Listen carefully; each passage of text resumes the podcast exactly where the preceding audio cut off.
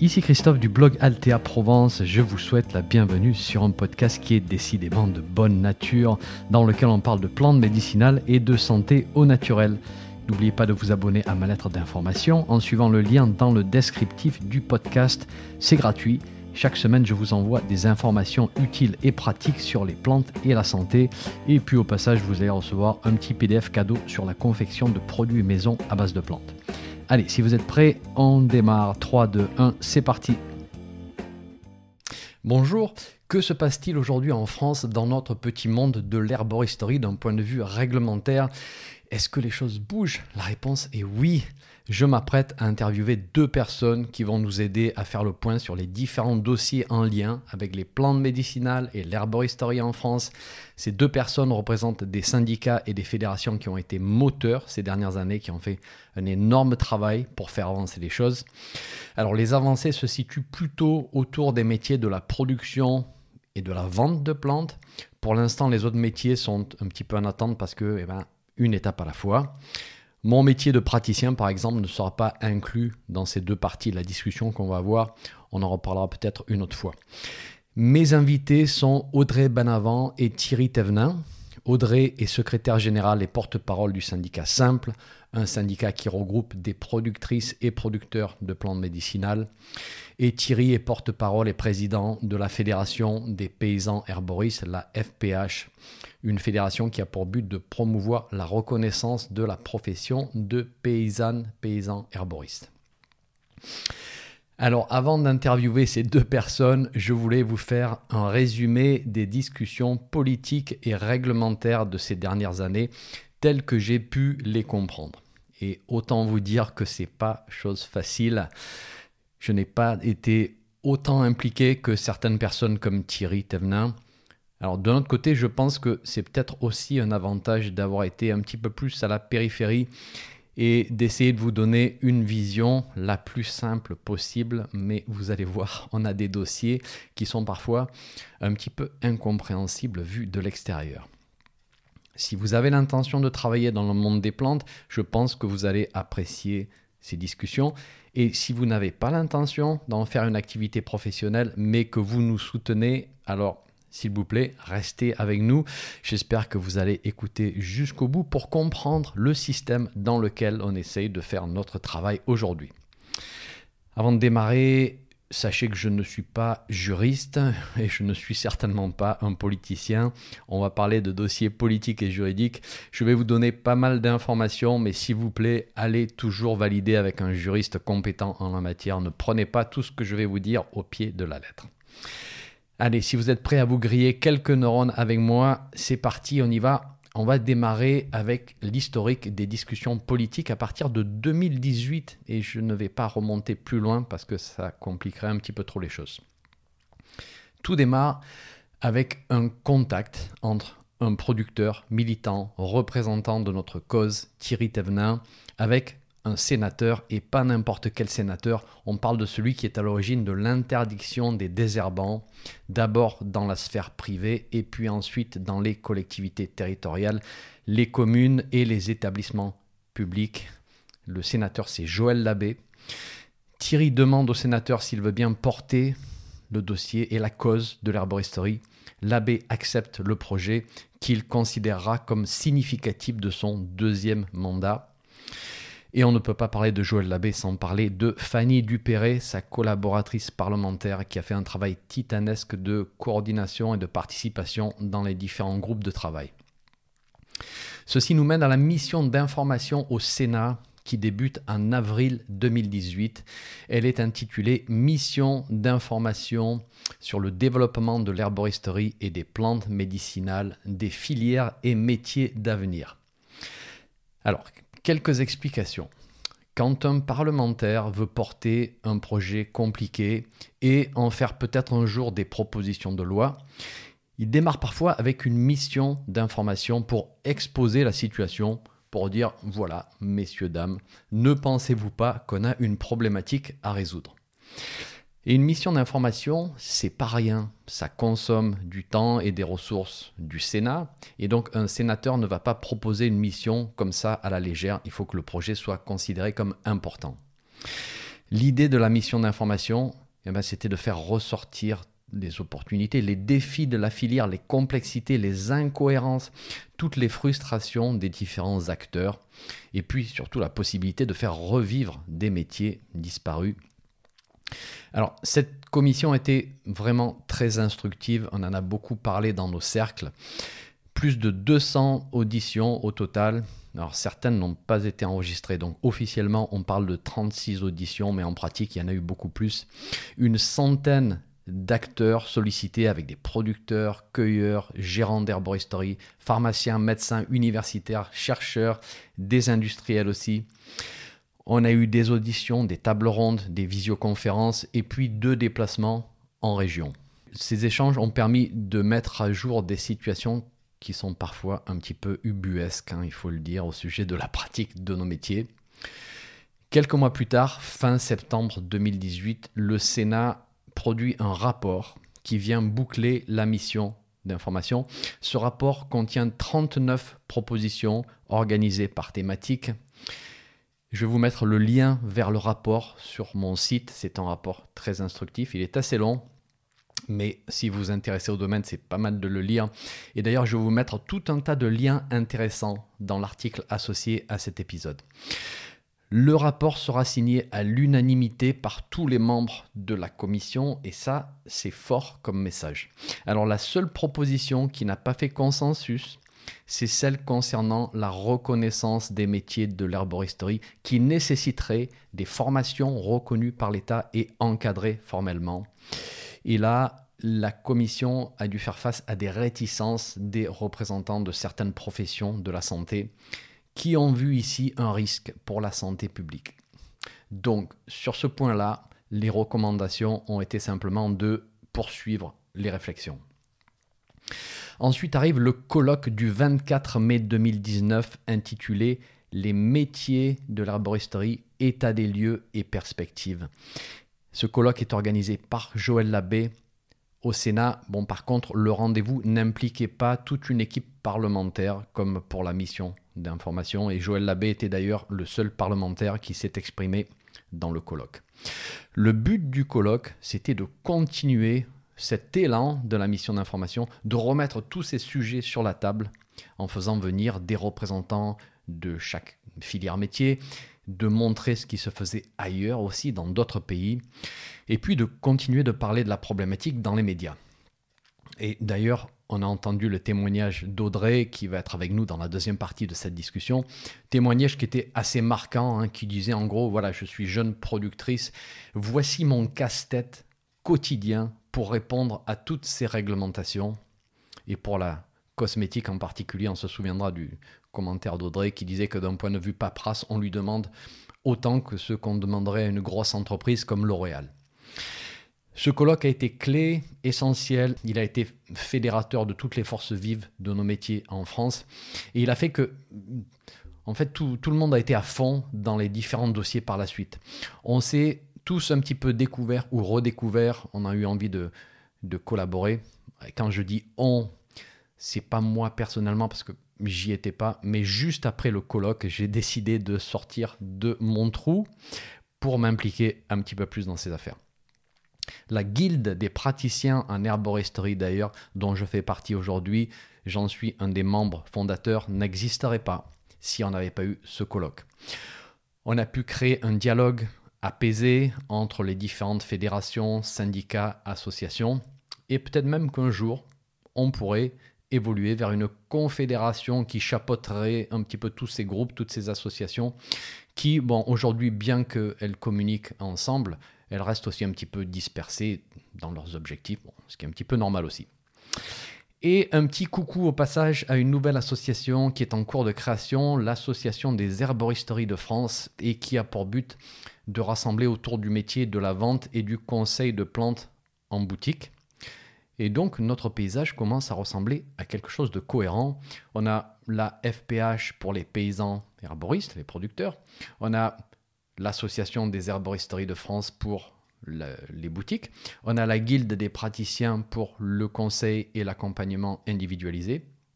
Alors désolé, hein, j'oublie probablement des associations et des groupes, mais le message c'est que voilà, on avance tous ensemble et ça, c'est vraiment bien. Retour au projet politique. À l'heure actuelle, on sait qu'il ne sortira aucune proposition de loi de tout cet effort, pour différentes raisons, en particulier le fait que le mandat de Joël Labbé touche à sa fin. Euh, on ne sait pas si ce dossier sera repris un jour par un autre parlementaire.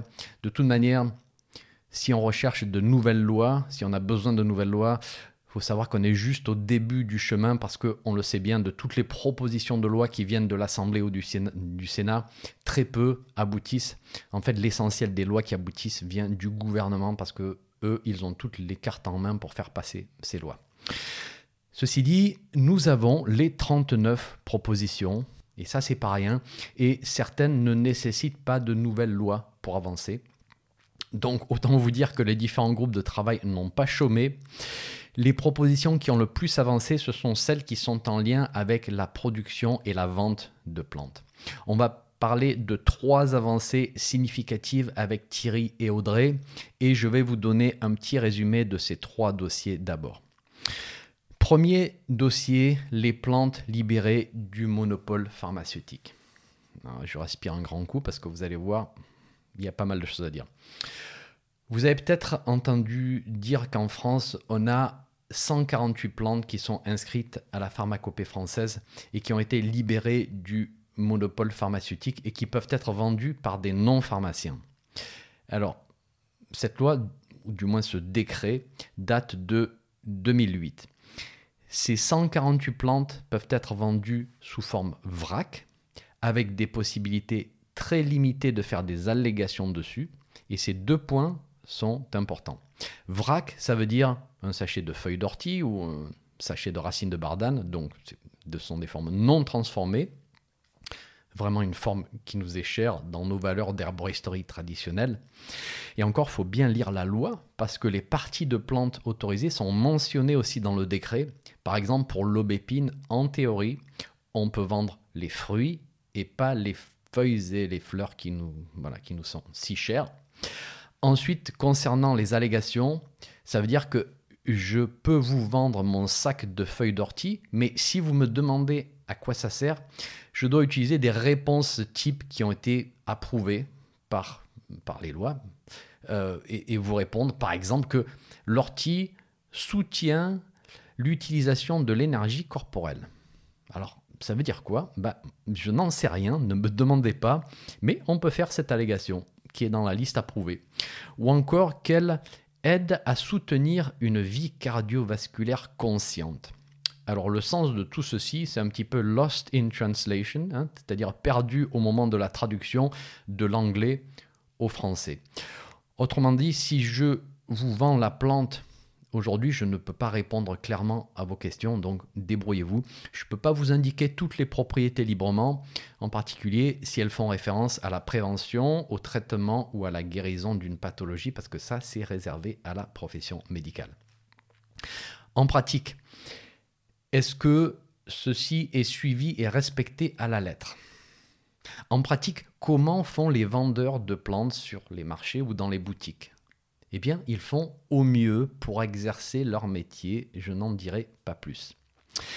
Alors sachez que le décret précédent, qui datait de 1979, donc ça commence à dater, ne permettait de vendre que 34 plantes, parmi lesquelles seulement 5 pouvaient être mélangées entre elles. Alors ce n'est plus le cas, c'est-à-dire que le décret de 2008 n'aborde pas les mélanges et donc les mélanges ne sont plus interdits. Alors c'est sûr que pour faire de bons mélanges qui sont homogènes, bien formulés, avec des plantes qui ne se contredisent pas en action, c'est tout un art bien évidemment, mais les mélanges sont autorisés. Une précision importante aussi, histoire d'en rajouter une couche, parce que c'était pas assez compliqué. Si une plante n'est pas dans cette liste des 148, mais qu'elle figure dans le livre bleu du Conseil de l'Europe des substances aromatisantes, alors elle pourrait en principe être libre à la vente comme plante alimentaire. Ceci dit, on a vu que ce livre bleu n'a aucune valeur juridique, il n'offre pas la sécurité en fait de pouvoir vendre des plantes en dehors des 148. Et puis le fameux livre bleu n'est plus réédité aujourd'hui, donc c'est très difficile à trouver. Mais le syndicat simple a mis euh, sur leur site la liste de ces plantes-là. Là encore, je vous mettrai la référence dans mon article. Et donc, encore une fois, on nage dans le flou artistique. Alors maintenant, accrochez-vous bien. Si vous vendez les plantes sous forme de compléments alimentaires, c'est-à-dire gélules ou ampoules ou extrait liquide avec un compte-goutte ou autre forme prédosée, et ça c'est le terme important, prédosé. Donc le packaging et les recommandations sur la boîte sont importants. Alors vous pouvez vendre plus de 1000 plantes. Vous m'avez bien entendu, plus de 1000. Est-ce que vous pouvez vendre une magnifique échinacée cultivée localement, forme vrac, en sachet 100 grammes des racines? Et non, c'est pas dans les 148 acceptés dans le décret de 2008 et l'échinacée n'est pas non plus classée comme aromatisante dans le livre bleu. Est-ce que vous pouvez vendre de l'échinacée forme gélule des racines et prédosée avec des recommandations de dosage inscrites sur la boîte? Oui, c'est dans la liste des espèces végétales acceptées dans l'arrêté plante de 2014 pour rentrer dans la fabrication des compléments alimentaires la question que vous vous posez probablement à ce stade, c'est c'est quoi cette histoire tordue? Bonne question. Eh bien, historiquement, ça s'est fait comme, comme ça. Deux lois qui viennent de deux directions différentes. Le décret des 148 plantes, ça vient d'une réforme du Code de la santé publique de 2008. Et cet élargissement s'est fait sous la pression des lobbies de l'industrie de l'agroalimentaire qui voulaient sortir du monopole pharmaceutique des plantes alimentaires et aromatiques comme le thym, le laurier, la menthe, etc. Voilà. Alors c'est une étape importante vers la fin du monopole pharmaceutique absolu, c'est certain. Jusqu'en 1941, ce monopole était partagé avec les herboristes certifiés, alors pas diplômés, je précise, parce qu'en 1803, c'est un certificat qui est créé sous la tutelle des facultés de pharmacie, c'est pas un diplôme. Bref, ces herboristes certifiés pouvaient vendre toutes les plantes indigènes et acclimatées, à l'exception des plantes toxiques et stupéfiantes. Lorsque le certificat est supprimé en 1941, seulement 5 plantes restent en vente libre, et ceci pour l'industrie du café et des limonadiers. On parle du tilleul, camomille, menthe, verveine et fleur d'oranger, et ce jusqu'en 1979, où là, je vous ai dit qu'on obtient 34 plantes libérées, et puis ce fameux décret de 2008, où on en obtient 148. Donc laissez-moi maintenant vous parler de l'arrêté plante de 2014, qui au départ a listé 541 plantes et qui permet aujourd'hui d'en vendre plus de 1000 sous forme de compléments alimentaires. Cet arrêté a pour origine la loi complément alimentaire de la communauté européenne. Et les forces vives derrière ce règlement, eh ben, ce sont les sociétés qui vendent des compléments alimentaires, gélules et autres formes transformées. Donc ici, on a encore différents acteurs, un texte réglementaire différent qui vient d'une direction différente, qui est l'Europe cette fois, et qui fait qu'aujourd'hui, on se retrouve avec cette situation bizarre. Équinacée vrac, pas OK. Équinacée gélule ou teinture, OK. Et en pratique, les petits producteurs et les petits transformateurs doivent aussi se baser sur cet arrêté complément alimentaire et ils ont l'obligation d'utiliser ce statut avec toutes les contraintes que ça engendre pour la forme extrait hydroalcoolique qu'on appelle nous aussi dans notre monde teinture ou alcoolature et pareil pour les gélules. Donc ça va tomber sous cette loi complément alimentaire. Donc plante en vrac, c'est la loi 148 plantes, enfin le décret 148 plantes Plante, teinture ou gélule ou autre type pré-packagé et pré-dosé, ça c'est l'arrêté plante de 2014. Et juste pour votre information, sachez qu'on a des règles et des procédures encore différentes pour les produits à base de plantes vendus comme cosmétiques. Par exemple, un macérat huileux de fleurs de souci avec quelques gouttes d'huile essentielle de lavande vraie. Et bien là, on a de beaux dossiers à monter et à soumettre pour ce petit pot qui est fait d'une manière artisanale. Et pour les huiles essentielles, eh bien alors là, c'est encore autre chose en fonction du positionnement du produit. Est-ce qu'on est dans l'alimentaire? Est-ce qu'on est dans le cosmétique? Est-ce qu'on est dans le vétérinaire ou autre? Donc le même petit flacon d'huile essentielle de camomille romaine par exemple, eh bien en fonction de ce qu'on inscrit sur la boîte et des allégations qu'on veut en faire, eh bien, ça peut partir d'un côté ou de l'autre d'un point de vue réglementation. La tête vous tourne, bienvenue au club. Mais euh, revenons à notre dossier 148 plantes si vous le voulez bien parce que là on était un petit peu parti dans des tangentes mais je voulais vous montrer la complexité du système. Donc, on a un groupe de travail sur le sujet à la FPH. On a beaucoup d'autres plantes qui ne présentent pas de risque d'emploi. Et le but de ce groupe de travail, c'est de réexaminer la liste et de l'augmenter avec de nouvelles plantes pour qu'on passe de 148 à beaucoup plus pour que les producteurs, les cueilleurs et les boutiques aient plus de liberté. Le groupe de travail et pluridisciplinaire. Il a fait ses recommandations de la nouvelle liste de plantes à inclure. Ceci a été soumis à l'ANSM, donc l'agence du médicament, il y a trois ans déjà. Et Audrey et Thierry vont nous faire le point sur ce dossier pour voir où on a des discussions aujourd'hui et vers quoi on pourrait tendre dans le futur. Ensuite, dans les 39 propositions, certaines concernaient la possibilité de faire des allégations de santé lors de la vente de plantes par des non-professionnels de la santé. Voilà, ces, allégations pourraient figurer sur le sachet ou sur la boîte, pourraient être données à l'oral lors d'une discussion avec l'acheteur potentiel, peut-être sur un marché, peut-être dans une boutique. Donc la possibilité de vous vendre de l'ortie et de vous dire à quoi ça sert vraiment, sans jouer au médecin ou au pharmacien, sans entraîner de risque sur la santé publique, bien sûr. Donc ça, c'est le deuxième grand dossier et dans notre petit monde, on l'appelle le dossier allégation. Globalement, tout le monde s'accorde à dire qu'il faut donner au vendeur la possibilité d'accompagner l'acheteur du mieux possible sur l'utilisation d'un produit, sinon on ne rend service à personne. Il faut que ces allégations soient fondées sur la reconnaissance de leur usage traditionnel, tout en intégrant les avancées des connaissances scientifiques. Il faut sortir de ce blocage et de cette hypocrisie, hein, il faut le dire, parce qu'on le sait, l'information sera échangée entre le vendeur et l'acheteur de toute manière. Ça se fait aujourd'hui, mais ça se fait dans la crainte, ça se fait dans l'incertitude de se faire attraper, et ça, c'est pas sain du tout.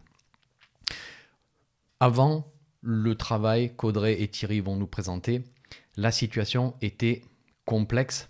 En fait, la seule source d'allégation qu'on avait, c'était un registre européen créé en 2008 et qui accompagnait la loi sur les compléments alimentaires autorisés avec une liste d'allégations qui est toujours marquée en attente. Et en fait, pour vous expliquer, lorsque le registre avait été créé au niveau de l'Europe, de très nombreux pays, de très nombreuses sociétés de compléments alimentaires ont soumis des tas de demandes d'allégations avec leur justification. Et près de la moitié de ces allégations ont été refusées d'entrée de jeu, faute de justificatifs scientifiques, c'est-à-dire des essais cliniques. Pas de place pour la tradition ici, malheureusement. Et si vous pensez que les autres allégations, c'est-à-dire celles qui n'ont pas été refusées, ont été automatiquement acceptées, eh ben, détrompez-vous. Elles ont été marquées en attente et euh, elles n'ont jamais été vraiment examinées. Alors ceci dit, c'est tout ce qu'on a aujourd'hui et c'est l'une des sources officielles d'information, bizarrement. Même en France, les administrations de contrôle vont utiliser cette liste en attente lorsqu'ils vont contrôler les produits, les boîtes et regarder ce qu'on a marqué dessus ou alors ce qui s'est dit lors d'un marché ou autre. Grâce à la contribution de la FPH et au travail de l'administration aussi, hein, qui a été impliqué, on parle ici de la DGCCRF, on a maintenant un registre d'allégations en français qui a été traduit, je vous l'accorde parfois un petit peu bizarrement, comme on l'a vu, mais qui est plus accessible, qui est téléchargeable sous forme de tableur. Le lien se trouve sur mon site. Audrey et Thierry vont nous expliquer comment on va pouvoir utiliser cette liste d'une manière un petit peu plus claire que dans le passé et s'il n'y aurait pas par hasard un manuel d'utilisation sur ce qu'on peut faire avec tout ceci et le lire, le lire et l'interpréter d'une manière un petit peu plus simple. Et dernier dossier, le troisième, celui sur la reconnaissance du métier de paysan herboriste avec tout le travail là encore de la FPH. On a vu que le rapport de 2018 n'a pas pu s'accorder sur la reconnaissance de métiers reconnus de l'herboristerie. Donc, faute de diplôme et de formation reconnus par l'État, les différentes filières métiers et certaines écoles ont décidé de soumettre des référentiels métiers à France Compétences. Sachant qu'un référentiel métier, c'est pas un diplôme, ça ne donne aucun droit, mais ça représente un premier pas vers une officialisation. Ici, on fera le point avec Audrey et Thierry sur le fait que les paysans arboristes ont obtenu acceptation de leur référentiel métier c'est une grande nouvelle. On verra pourquoi. Je pense que Thierry nous dira pourquoi c'est une avancée stratégique. On parlera des écoles qui comptent mettre en place ce référentiel métier. Le fait que l'école doit travailler avec la FPH. On ne peut pas s'improviser centre de formation paysan arboriste. Voilà, là, on a une fédération métier qui est en train de placer la barre pour son propre métier. Et ça, je dois dire que c'est un modèle qu'on est en train d'adopter dans plusieurs associations parce qu'on est convaincu que les plus grands défenseurs de la qualité d'un métier, eh bien, ce sont souvent les gens qui l'exercent avec passion et avec fierté. Alors certains diront que ce n'est pas un système parfait, mais donnez-moi aujourd'hui un système parfait. Est-ce que vous en connaissez? Voilà, avant de vous quitter, euh, je vous rappelle que je vous ai mis plein de liens intéressants sur mon site, plein de bonnes lectures pour les longues soirées d'hiver si le sujet vous intéresse. Et je termine cette discussion en vous disant que si vous voulez avoir une excellente vue du ciel, des enjeux, de l'historique de l'herboristerie en France, des opportunités, je vous recommande vivement le livre de Thierry qui s'appelle Plaidoyer pour l'herboristerie. Et là encore, s'il y a quelqu'un qui a suivi l'évolution de toutes ces discussions ces dernières décennies, c'est bien lui.